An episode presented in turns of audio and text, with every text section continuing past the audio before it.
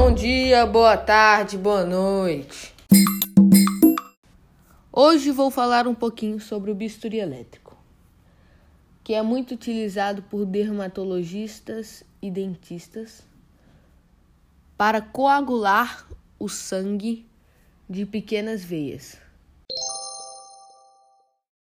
Agora vou falar algumas curiosidades sobre o bisturi elétrico. Como quando surgiu? Este surgiu por volta de 1925 com vários avanços tecnológicos e tem provocado é, melhoras substanciais que aparecem nas novas gerações de equipamentos.